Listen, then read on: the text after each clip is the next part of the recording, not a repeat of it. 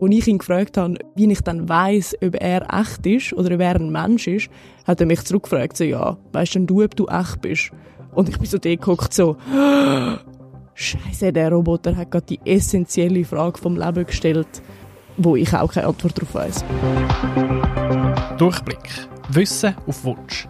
Dir wünscht euch eine Erfindung? Ein Teleporter. Mein grösster Traum ist, eines Tages den Mars besiedeln.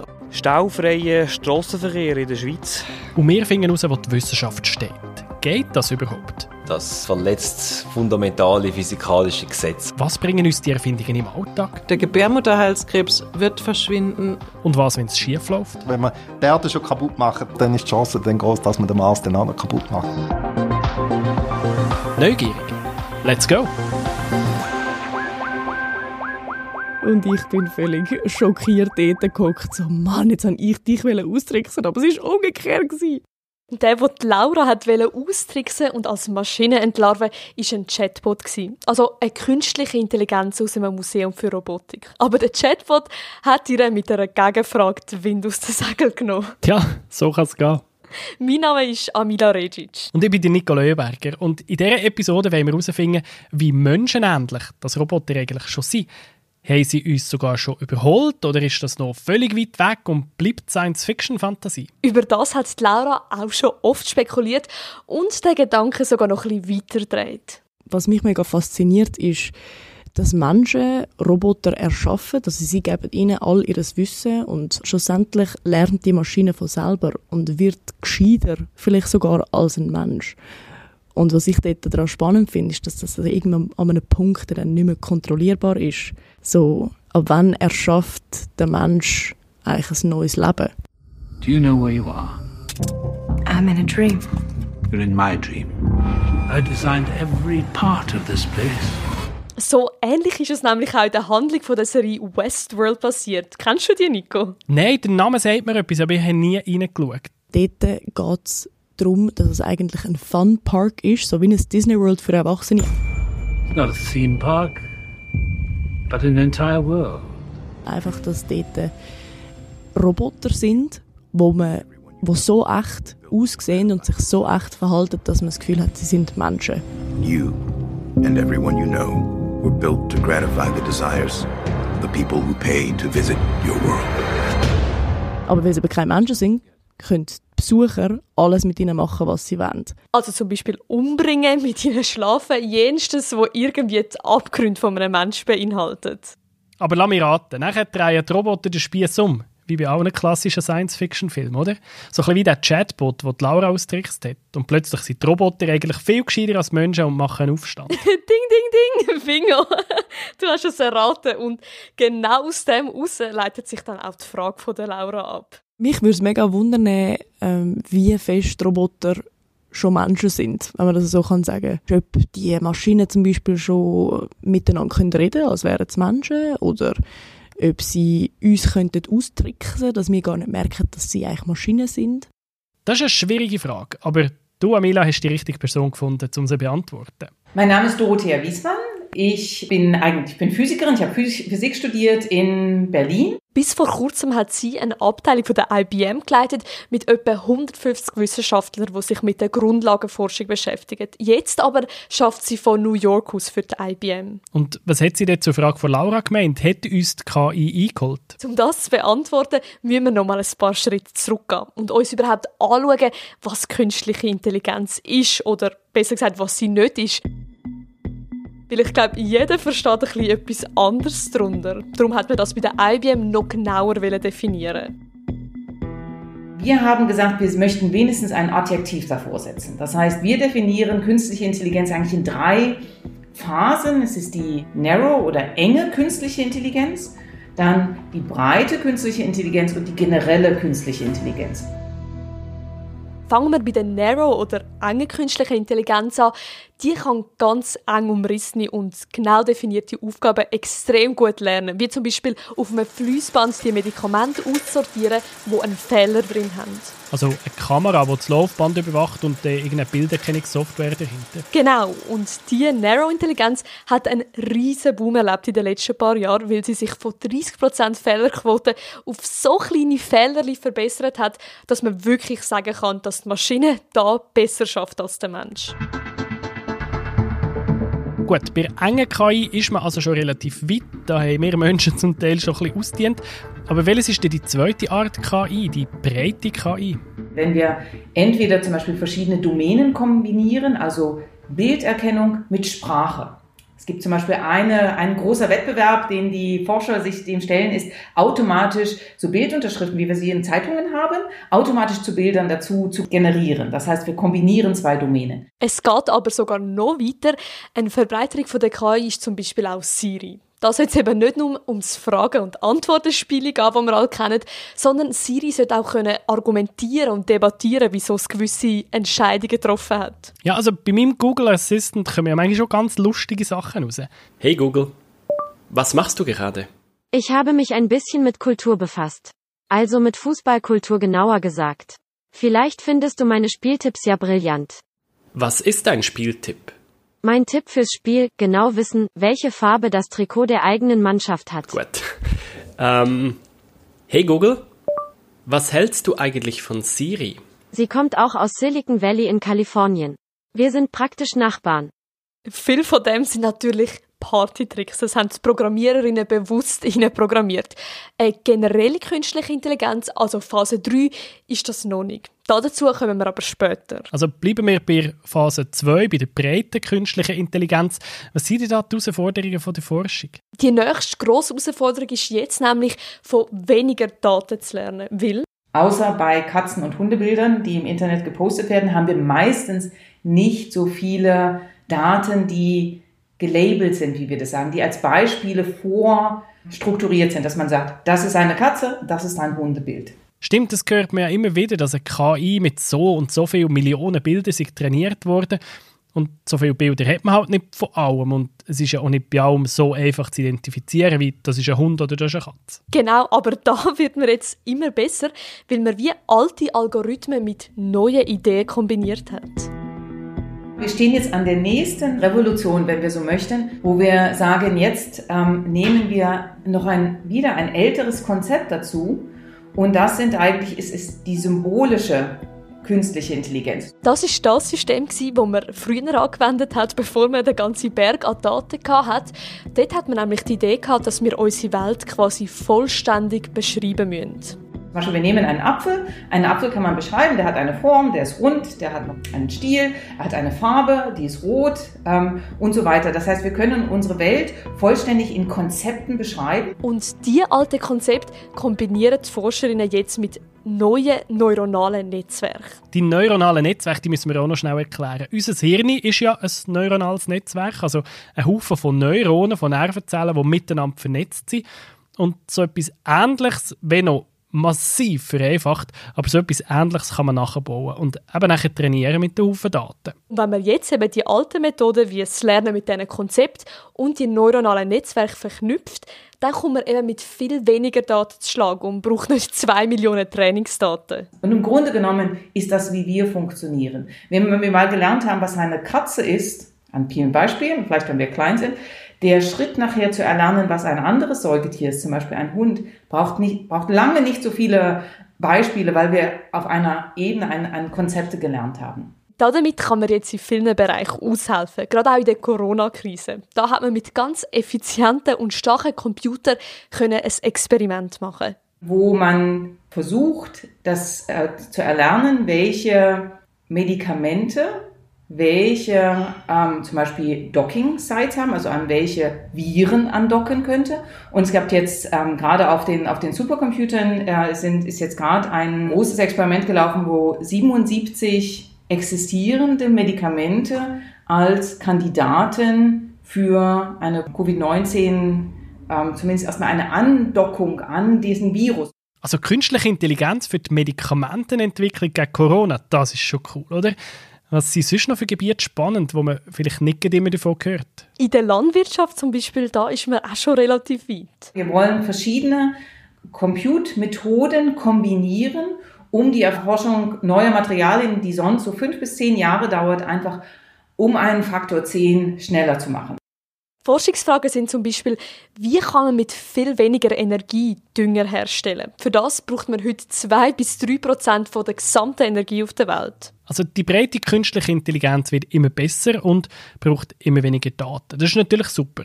Aber wenn sie uns da immer näher kommt, macht sie dann irgendwann auch die gleichen Fehler wie wir.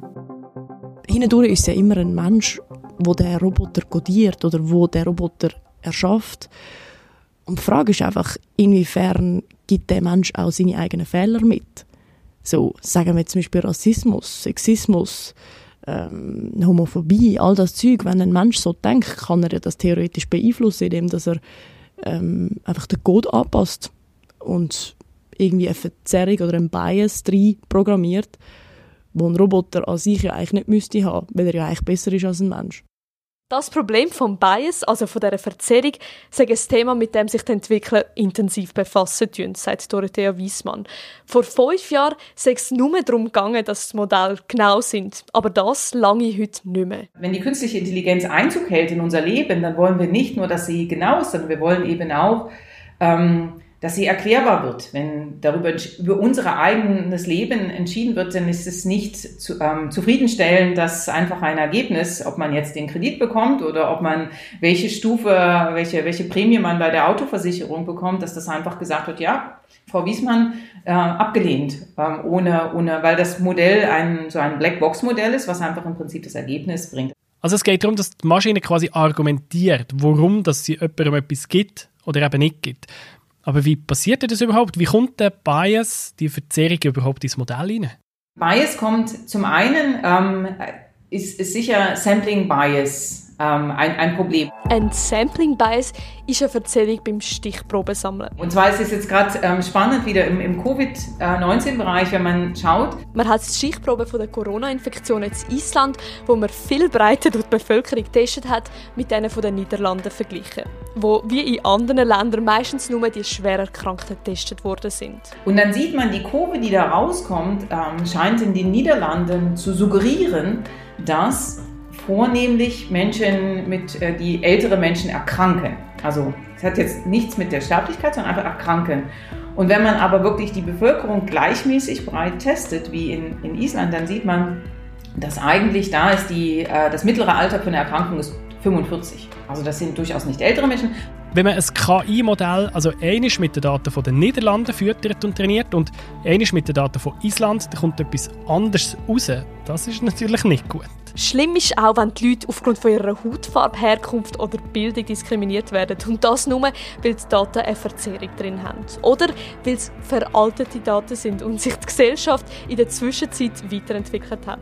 So ist das passiert bei einem Bewerbungstool, das man mit Lebensläufen von LinkedIn trainiert hat. Wenn man das trainiert anhand von LinkedIn-Daten und sagt, ähm, man lernt jetzt, welche Elemente im Lebenslauf damit korrelieren, dass jemand dann erfolgreich besti bestimmte Positionen einnimmt.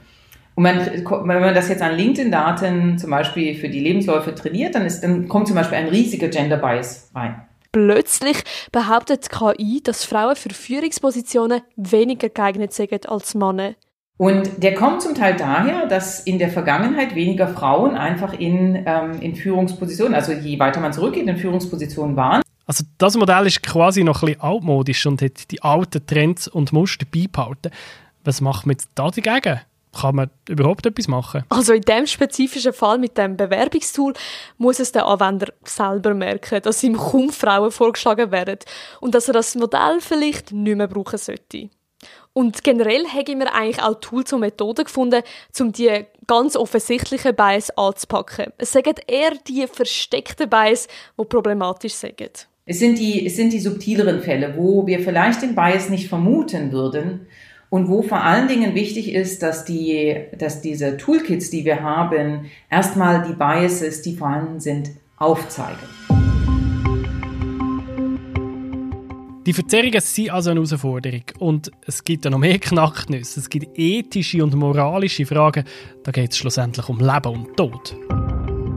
Wenn jetzt auf der Straße vorne dran, auf dem Fußgängerstreifen, ähm, ein Kind ist und das selbstfahrende Auto ist programmiert dazu, dem auszuweichen, merkt aber in dem Moment, dass er nur kann ausweichen kann, wenn er eine alte Frau überfährt. Ich meine, nachher, was macht er?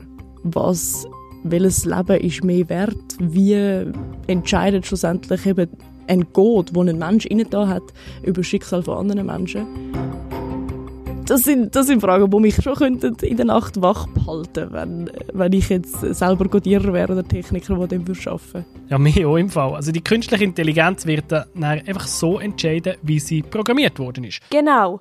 Sie entscheidet völlig kalt und auch ohne Emotionen. Aber das könnte genau ein Vorteil sein. Wir können ja als Mensch, können wir das nicht vorher für uns vollständig durchdenken und dann garantieren, dass wir auch so reagieren. Wir haben den Luxus, dass man jetzt vorher als Gesellschaft diesen Fragen sich stellen kann. Das macht jetzt zwar das Dilemma nicht unbedingt einfacher, aber wir können vorher wie alle Szenarien mal durchspielen. Und das Modell kann das dann ohne die menschlichen Fehler wie es Zögern oder Emotionen, die dann halt passieren, auch durchführen. Aber das kann man so auch ein bisschen Angst machen. Eine Maschine, die ohne Zögern und ohne Emotionen vor allem agiert. Weil, ich meine, nach reiner Logik könnte ein Computerprogramm eines Tages zum Schluss kommen, dass es für die Erde vielleicht besser wäre, uns Menschen gibt es nicht mehr.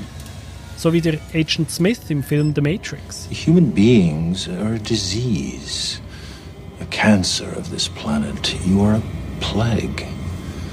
And we der Morpheus führt in diesem Film den Widerstand gegen die Maschinen an und er erklärt, dass sich Menschheit Anfang des 21. Jahrhunderts, also da wo wir jetzt sind, dass wir uns da selber gefeiert haben für das Erschaffen von der KI. We have only bits and pieces of information, but what we know for certain is that at some point in the early 21st century all of mankind was united in celebration. We marveled at our own magnificence as we gave birth to AI das künstliche Bewusstsein hat eine ganze Rasse von Maschinen geschaffen. A singular consciousness that spawned an entire race of machines. We don't know who struck first.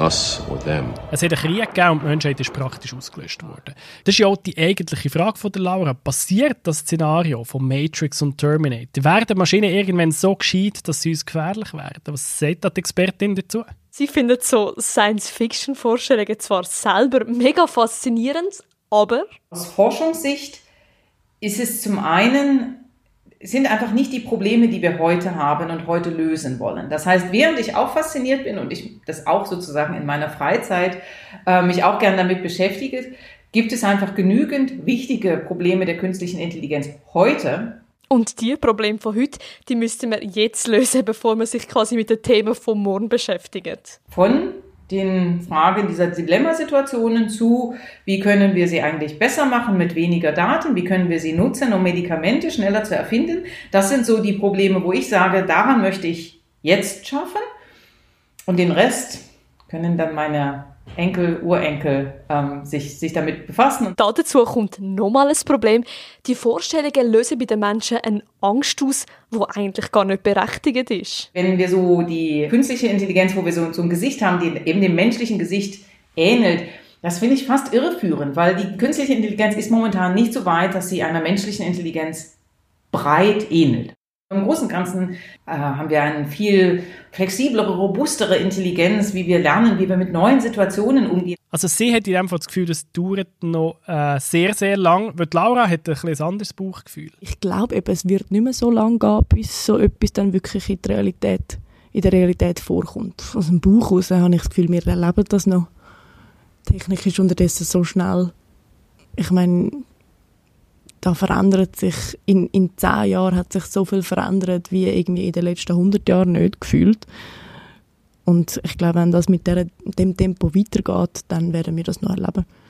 Und unsere Kinder werden vielleicht damit aufwachsen und das als normalstes ähm, Ding ever angesehen, wie jetzt zum Beispiel wir mit Smartphones. Also es ist schon nicht so, dass es nie eine generelle künstliche Intelligenz geben wird. Also es ist sicher irgendwann möglich. Aber ich glaube, wir beide erleben das nicht. Das heißt, im Moment können wir uns von der Terminator-Fantasie ein bisschen verabschieden. Im Moment nicht realistisch, aber du weißt ja, wie es heißt im Film. I'll be back.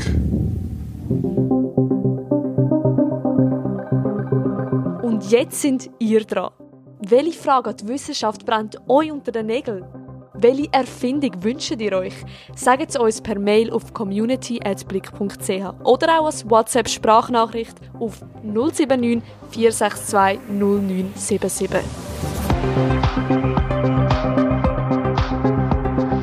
Durchblick. Wissen auf Wunsch. Produziert von der Amila Recic und mir, Nico Leuenberger. Initiiert und unterstützt von der Geber Trüff Stiftung. Schickt uns auf Recherche, wir scheuen kein Risiko.